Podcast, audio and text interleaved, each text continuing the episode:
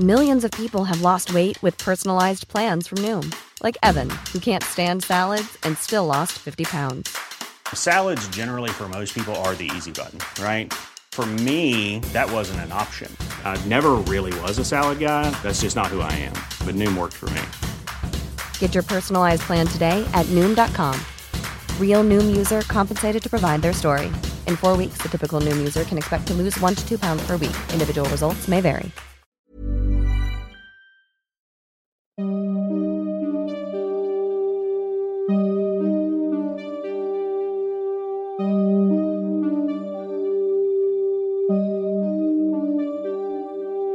Durante los siguientes minutos escucharás historias que podrían quitarte el sueño. Cosas que pasan con mayor frecuencia de lo que podrías imaginar. Anécdotas vividas por personas reales, como tú, como yo. ¿Estás listo para escucharlas? Así que ponte cómodo y apaga la luz, porque yo soy Emanuel Morales. Y yo Kevin García. Y estas son Las historias del mundo creepy. El exorcismo es una práctica antigua, utilizada en distintas religiones y sectas. Consiste básicamente en expulsar a los demonios que habitan dentro de un cuerpo mortal. Esto se logra mediante el uso de oraciones, objetos sagrados y a veces agresiones físicas. Es principalmente gracias a la industria cinematográfica que el exorcismo se ha convertido en un tema popular y existen cientos de películas al respecto. Usualmente se habla de casos exitosos, donde los demonios son expulsados y la víctima recupera su vida normal. Sin embargo, hay casos donde las cosas se han salido de control, ya sea por el fanatismo o por la falta de sentido común. Ashraf Mashal, un estudiante palestino de 19 años, sufría de diversas deficiencias psiquiátricas que llevaron a sus padres a creer que se encontraba poseído, por lo cual solicitaron los servicios de dos hechiceros exorcistas, un hombre y una mujer. Durante el ritual, los dos curanderos empezaron a agredir físicamente al chico, como una manera de supuestamente expulsar a los demonios que se encontraban dentro de él. Al no obtener resultados, le pidieron al padre y al hermano del muchacho que se unieran a la agresión. Ashraf finalmente murió al cabo de algunas horas debido a los golpes que sufrió por parte de los curanderos y de su propia familia. Aún así todos ellos siguen convencidos de que Ashraf estaba realmente poseído. Amora Carson Amora solo tenía 13 meses de edad. Su madre, Jessica Carson, vivía con una nueva pareja, de nombre Blaine Milam, quien un día simplemente aseguró que la niña estaba poseída por el diablo. Inmediatamente la pareja comenzó a reunir dinero para pagar los servicios de un sacerdote exorcista. Pero al no lograrlo, decidieron llevar a cabo el ritual por sus propios medios. El 2 de diciembre del 2008, la pareja llamó al 911 diciendo que la pequeña Amora había muerto. Ellos declararon que habían salido por un momento y que al regresar a su casa habían encontrado muerta a la niña. Después cambiaron sus declaraciones, diciendo que había sido atacada por algún animal, y posteriormente que habían sufrido un accidente automovilístico. Por supuesto que las autoridades sospecharon inmediatamente de la pareja, y después de realizar la autopsia, se descubrió que Amora había muerto tras varias horas o tal vez días de agonía. Había recibido 24 mordidas por todo su cuerpo, múltiples golpes en el cráneo y contusiones severas. Se determinó que la pequeña había sido estrangulada, pero el motivo de su muerte había sido por el impacto de un golpe de martillo propinado por la pareja de su madre. Además se encontraron indicios de que la pequeña Amora había sido violada previamente. Jessica Carson, la madre de Amora, fue condenada a cadena perpetua y Blaine, el asesino y violador de la niña, fue condenado a muerte y aún se encuentra a la espera de ser ejecutado. Terrence Cottrell Jr. Este niño fue diagnosticado con autismo desde muy pequeño, pero su familia y las autoridades de la iglesia local opinaron que se trataba de una posesión demoníaca. Así que cada semana su madre se ocupaba de llevarlo al templo para realizar una serie de rezos exorcistas. A mediados del año 2003, durante una sesión de exorcismo. El ministro de la iglesia decidió sentarse sobre el pecho del pequeño niño para conjurar una serie de oraciones. Dada la presión ejercida sobre su frágil tórax, Terrance dejó de respirar hasta que finalmente murió. Tanto las autoridades religiosas como la madre del pequeño declararon fervientemente que él se encontraba poseído. Susan Clark, una mujer de 59 años de edad, fue encontrada muerta en su casa gracias a la llamada de una amiga suya al 911. Susan estaba tirada en el suelo del cuarto de baño, envuelta con sábanas y con una cruz y una espada encima de su cuerpo.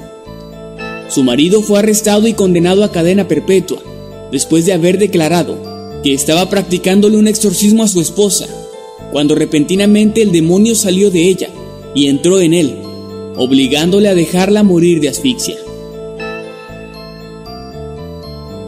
Francisco Gómez López acudió a un templo de la sanación con el objetivo de curarse de una lesión de la espalda derivado de un accidente que le provocaba fuertes dolores el pastor de nombre Feliciano Velasco le aseguró que eran demonios los que provocaban sus dolores y comenzaron a realizar rituales para expulsarlos. Pero después de varios días de oraciones y cantos, Francisco no vio mejoría alguna, por lo cual acusó al pastor frente a su congregación de ser falso y mentiroso. Ante los reclamos, el pastor, quien se hacía llamar Jehová Dios sanador de enfermos, Golpeó brutalmente a Francisco con un palo y una varilla hasta matarlo frente a sus seguidores, con el argumento de que los demonios dentro de él se habían salido de control y que matarlo era la única forma para evitar que el diablo saliera de ese cuerpo y poseyera a los demás. Una vez cometido el acto, el pastor junto a su hermano llevaron el cadáver de Francisco a un sitio alejado, cubriéndolo de piedras y hojas. Eventualmente el cadáver fue encontrado y los dos hermanos arrestados. Al preguntársele por qué había asesinado a Francisco, el pastor respondió que el diablo había entrado en él y le había obligado a hacerlo. Charity Miranda Martin Cuando Charity cumplió 17 años, se vio sumida en una prolongada depresión que al cabo de unos meses resultó ser obra del diablo, según su propia madre quien era una fanática religiosa. Convencida de la posesión demoníaca de su hija, pidió ayuda a Serena y Elizabeth, sus otras dos hijas, para realizar un ritual de exorcismo, ritual que se prolongó por más de siete horas. Finalmente su madre anunció a las hermanas que el demonio no abandonaría el cuerpo de Charity, a menos que ésta muriera. Sus dos hermanas la inmovilizaron, y fue su propia madre la que se encargó de asfixiarla con una bolsa de plástico. Una vez que la chica murió, las tres se tomaron de las manos y comenzaron a cantar como celebración por el éxito del exorcismo.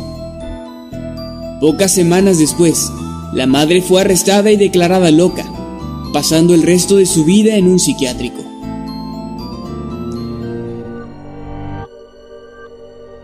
El caso de Michael Taylor transcurre en Osset, Gran Bretaña. En 1971, el matrimonio acude a una apacible reunión de amigos, cuando la esposa, Christine, acusa a su marido de tener una amante. Michael comenzó a soltar improperios y obscenidades, que rápidamente fueron seguidas de actos violentos y erráticos terminando con la salida del marido de la casa, haciendo pensar a sus vecinos que estaba poseído. Este comportamiento continuó durante meses, hasta el propio Michael decidió hacer contacto con la iglesia para que le fuese quitado aquel demonio. El exorcismo duró un día, pero los sacerdotes alegaron que el demonio asesino aún estaba latente en su cuerpo. Al llegar a su casa, Taylor asesinó brutalmente a su esposa y a su perro. En el juicio fue absuelto por demencia.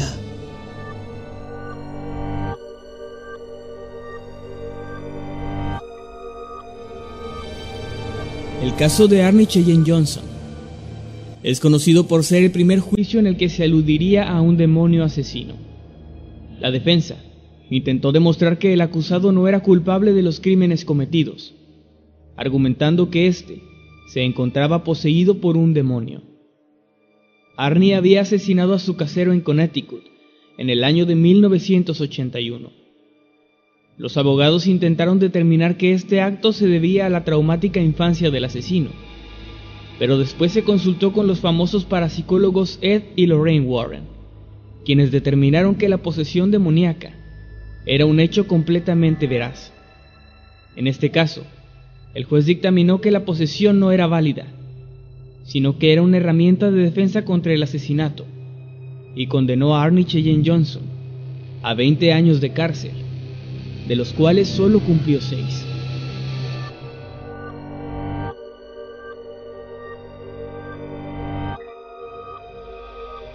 David Berkowitz, también conocido como el hijo de Sam o The 44 Killer, fue un asesino en serie que era caracterizado por dejar notas provocativas en el escenario del crimen. Durante su oleada de crímenes llegó a matar a seis personas y a herir a otras siete. Ese verano de 1976 se le conoció como el verano de Sam. Cuando David fue identificado y enjuiciado, confesó los crímenes alegando que fue por culpa de un demonio que lo había poseído. Fue condenado a seis cadenas perpetuas, aunque su condena fue modificada en 1990 al haber pruebas que enlazaban a Sam con una secta satánica. Actualmente, David aún sigue en prisión.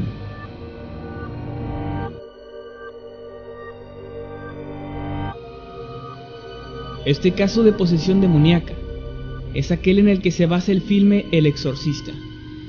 Roland Doe, o Robbie Mannheim, es un seudónimo que le atribuyó la Iglesia Católica a este muchacho, para mantener su anonimato.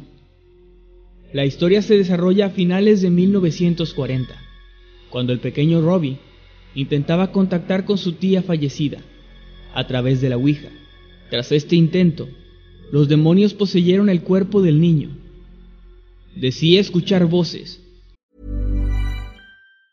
If you thought the only way to get a more defined jawline with natural looking results was through surgery, think again. Juvederm Volux XC is a non surgical injectable gel filler that improves moderate to severe loss of jawline definition and can help you achieve natural looking results with little downtime. Even better, this improved definition lasts up to one year with optimal treatment. No maintenance required. Improve jawline definition for a smooth, sculpted look with Juvederm Volux XC. For important safety information and to find a licensed specialist, visit juvederm.com. That's J U V E D E R M.com. Not for people with severe allergic reactions, allergies to lidocaine, or the proteins used in Juvederm. Common side effects include injection site redness, swelling, pain, tenderness, firmness, lumps, bumps, bruising, discoloration, or itching. There's a risk of unintentional injection into a blood vessel, which can cause vision abnormalities, blindness, stroke, temporary scabs, or scarring. Talk to a licensed specialist to find out if it's right for you.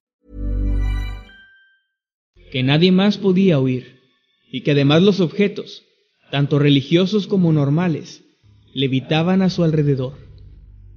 El pánico surgió cuando comenzaron a aparecer mensajes en la propia carne del niño, escritas por lo que parecían ser unas enormes garras invisibles, que le dejaban profundas heridas. El exorcismo se produjo bajo la aprobación de la iglesia, y el sacerdote tuvo que aplicar unas 30 sesiones, que terminaron de forma agónica, pero satisfactoria, pues el joven por fin pudo ser liberado de aquel demonio o demonios que lo atormentaban.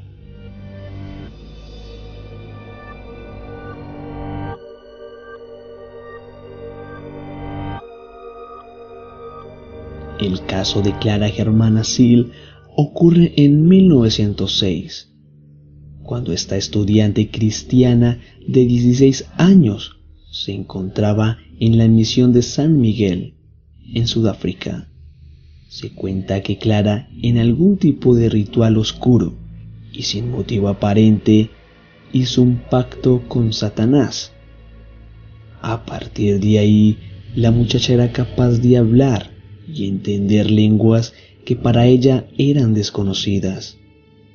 Rechazaba los objetos religiosos y además tenía conocimiento de los pensamientos e historias de la gente que se encontraba a su alrededor. Los sacerdotes del lugar se encargaron de realizar un riguroso exorcismo sobre el cuerpo de Clara. En este proceso intentó estrangular a uno de ellos con su propia estola. Más de 160 personas llegaron a ver cómo el cuerpo de esta cristiana levitaba sobre el suelo. Dos días después del comienzo del exorcismo, los espíritus fueron expulsados del cuerpo de Clara.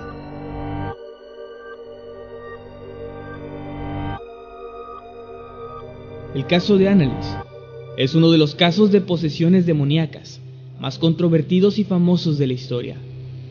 Tanto es así que su trágica historia fue llevada al cine en el filme El exorcismo de Emily Rose. La historia real cuenta cómo Annalise, de 16 años, con antecedentes de epilepsia y problemas mentales, tuvo que ser ingresada en un centro psiquiátrico.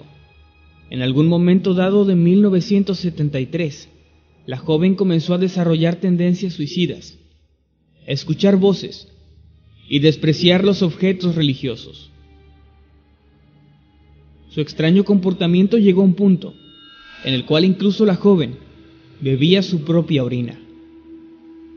Los padres de Annalise sabían que su hija estaba poseída, pero la iglesia no aprobó un exorcismo debido a los antecedentes de enfermedades mentales que Annalise presentaba. Aún así, en secreto dos sacerdotes locales le realizaron durante varios meses diversos exorcismos al mismo tiempo que su tratamiento para la epilepsia y el trastorno mental dejó de ser tratado por sus progenitores. Lamentablemente, Annalise terminó falleciendo en 1974, con 23 años de edad, víctima del tremendo agotamiento que los exorcismos provocaban en ella. Actualmente en la red podemos encontrar grabaciones de audio verídicas de los exorcismos de Annalise Mitchell, así como fotografías reales. A continuación, les presentamos parte del audio original de este exorcismo y les recomendamos discreción, ya que es un contenido que puede ser bastante fuerte y no es apto para todo el público.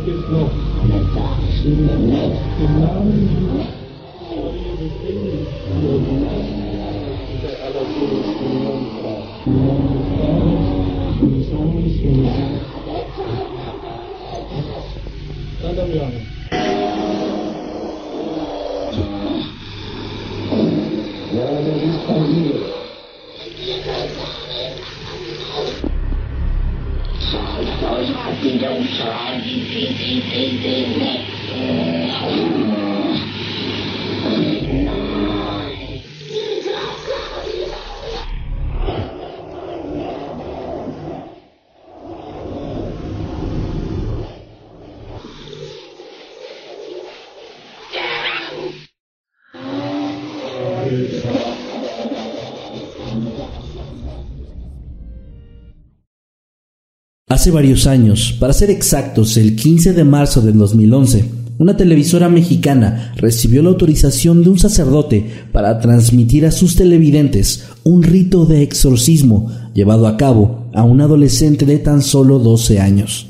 La historia comenzó algunos meses atrás, cuando el chico llegó con su familia a vivir a una casa que su madre decidió rentar, en la cual no pasó mucho tiempo para que hubiera varias manifestaciones paranormales. Lo primero fueron golpes en las paredes y puertas abriéndose con violencia, aun cuando estaban aseguradas con candado.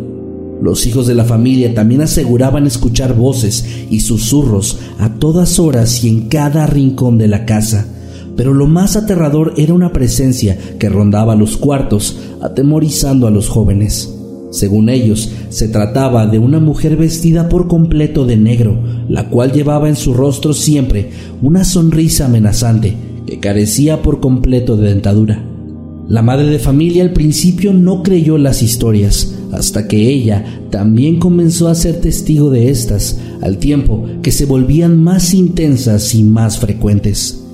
El acoso paranormal fue tanto que al final decidieron mudarse de la casa, no sin antes enterarse de que los inquilinos anteriores eran practicantes del ocultismo, lo que podría ser la razón de los eventos extraños que sucedían en esas cuatro paredes. Sin embargo, esto no representó una solución al problema que estaban enfrentando, pues en su nuevo hogar los hechos terroríficos volvieron a hacerse presentes, con la diferencia de que ahora no se manifestaban en la casa, sino directamente en uno de sus hijos el chico de 12 años. El adolescente pronto comenzó a mostrar actitudes y comportamientos que hicieron a su madre creer que había algo más en él, algo que no pertenecía a este mundo y que buscaba la forma de apoderarse de su alma.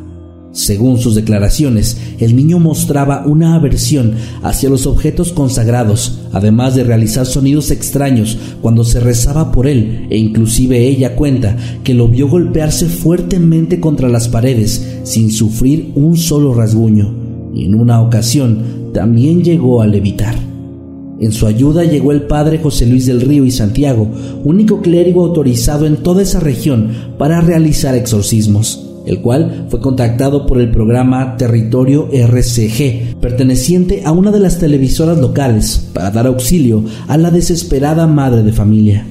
El sacerdote, tras hacer una evaluación del joven, llegó a la conclusión de que, en efecto, estaba siendo víctima de una posesión, por lo que programó la sesión de exorcismo con la que buscaría liberarlo, Dicho ritual sería grabado y posteriormente transmitido por televisión a través de las cámaras del mismo programa que lo contactó, aunque obviamente solo serían algunas partes de todo lo que se llevó a cabo. No pasa nada, tranquilo, tranquilo, tranquilo. poseyendo a este Dios, José.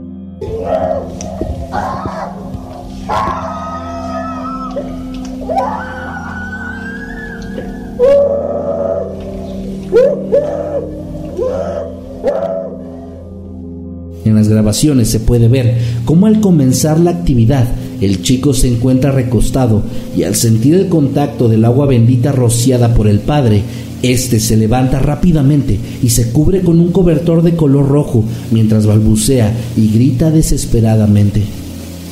También se ve cómo toma un crucifijo con fuerza y bastante odio para tratar de golpear a su madre y a otra mujer que está apoyando, quien se supo que era su tía.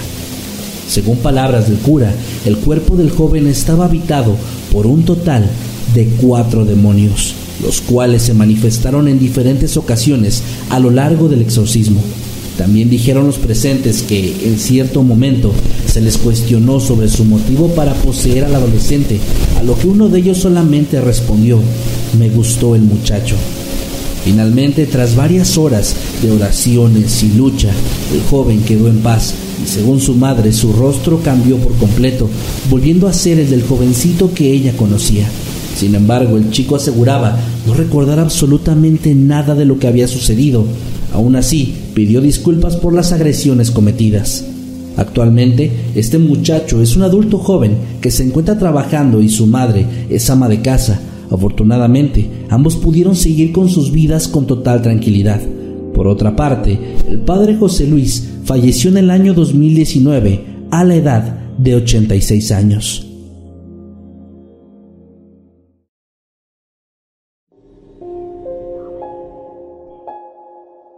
Es bien sabido que cuando existe una posesión demoníaca, los autorizados y mejor preparados para intervenir son los sacerdotes exorcistas.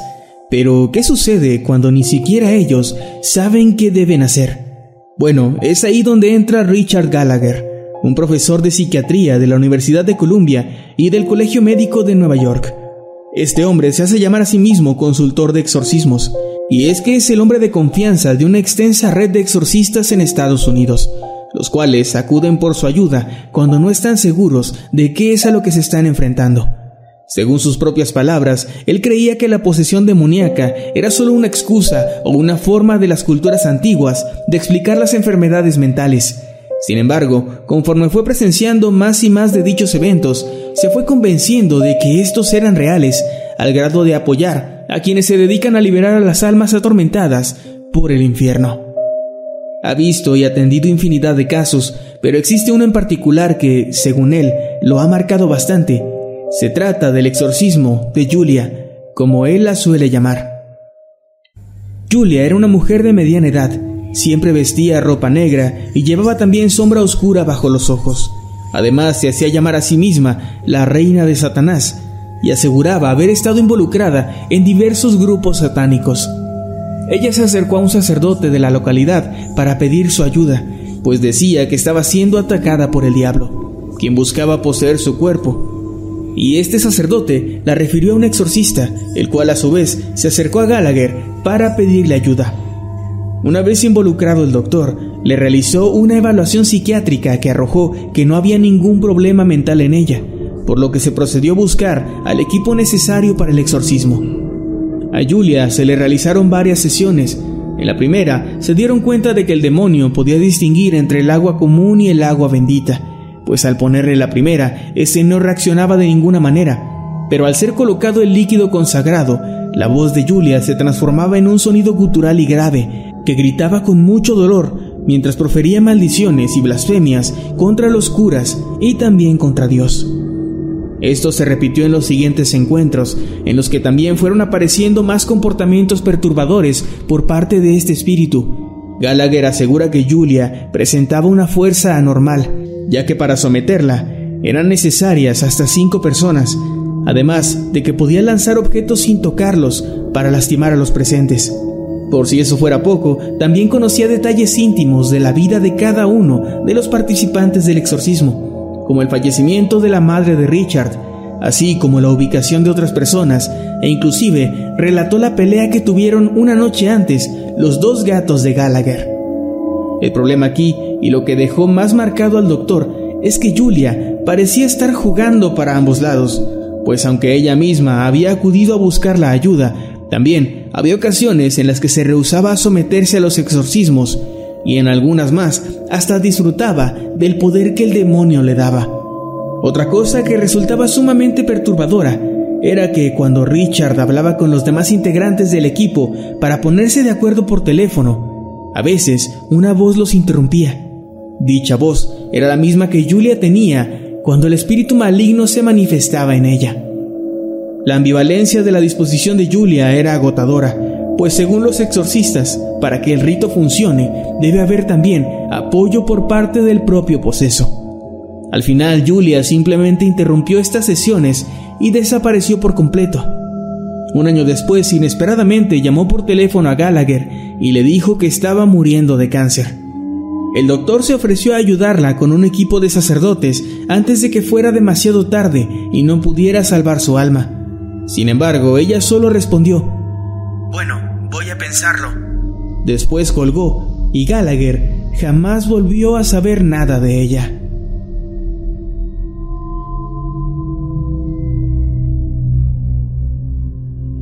En el 2001 tendría lugar en el viejo continente uno de los casos más aterradores de posesión demoníaca que se han conocido.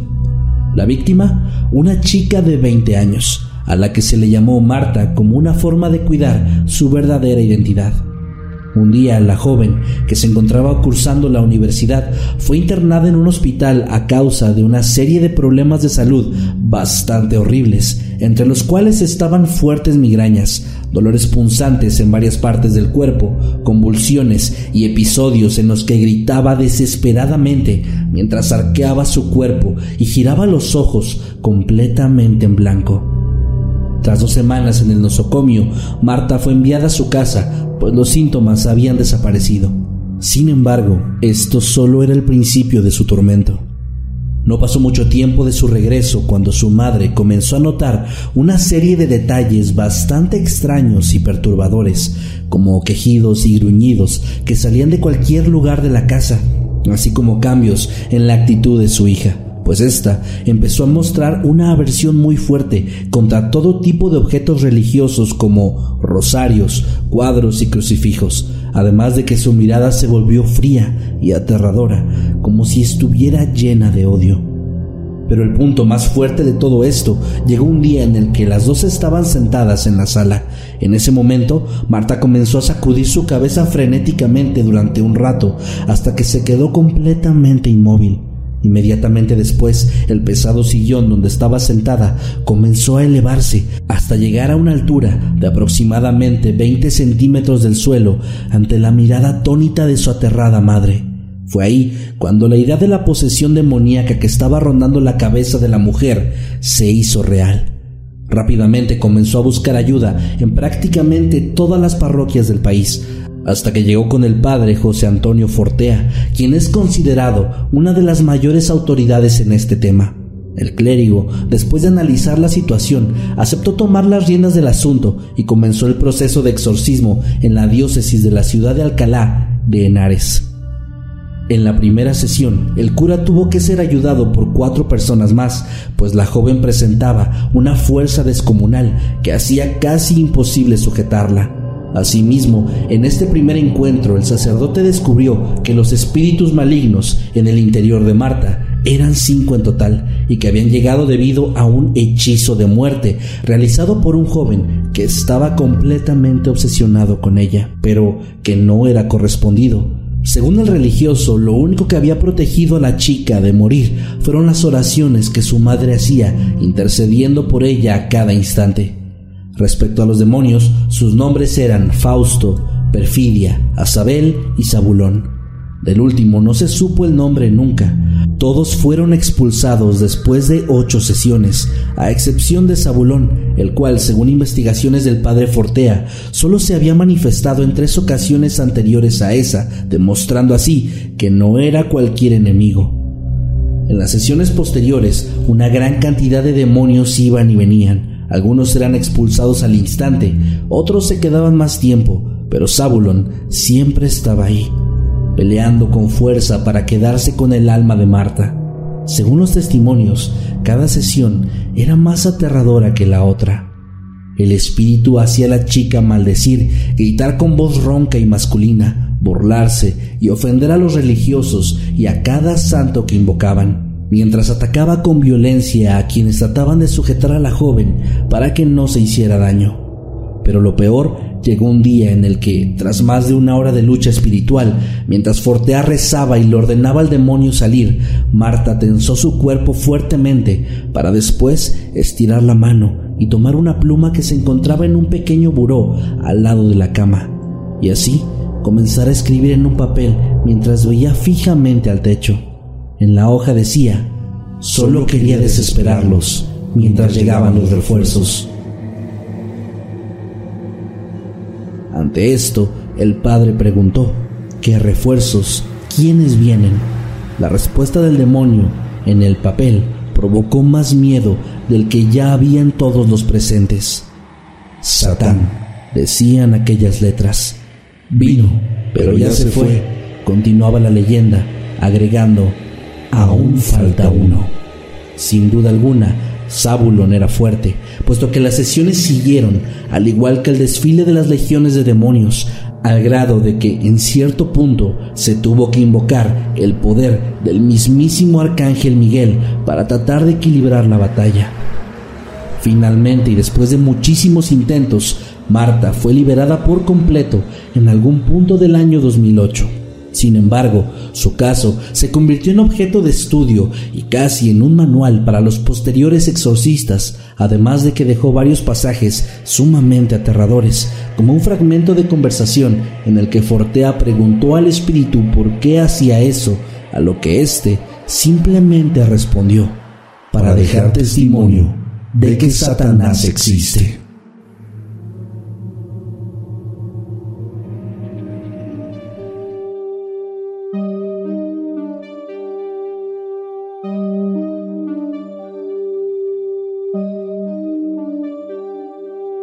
Hemos llegado al final de este episodio. Esperamos que haya sido de tu agrado. Recuerda que puedes escucharnos cada lunes y que puedes seguirnos a través de todas nuestras redes sociales como arroba emanuel-night y arroba Kevin Masketman. Buenas noches y dulces sueños.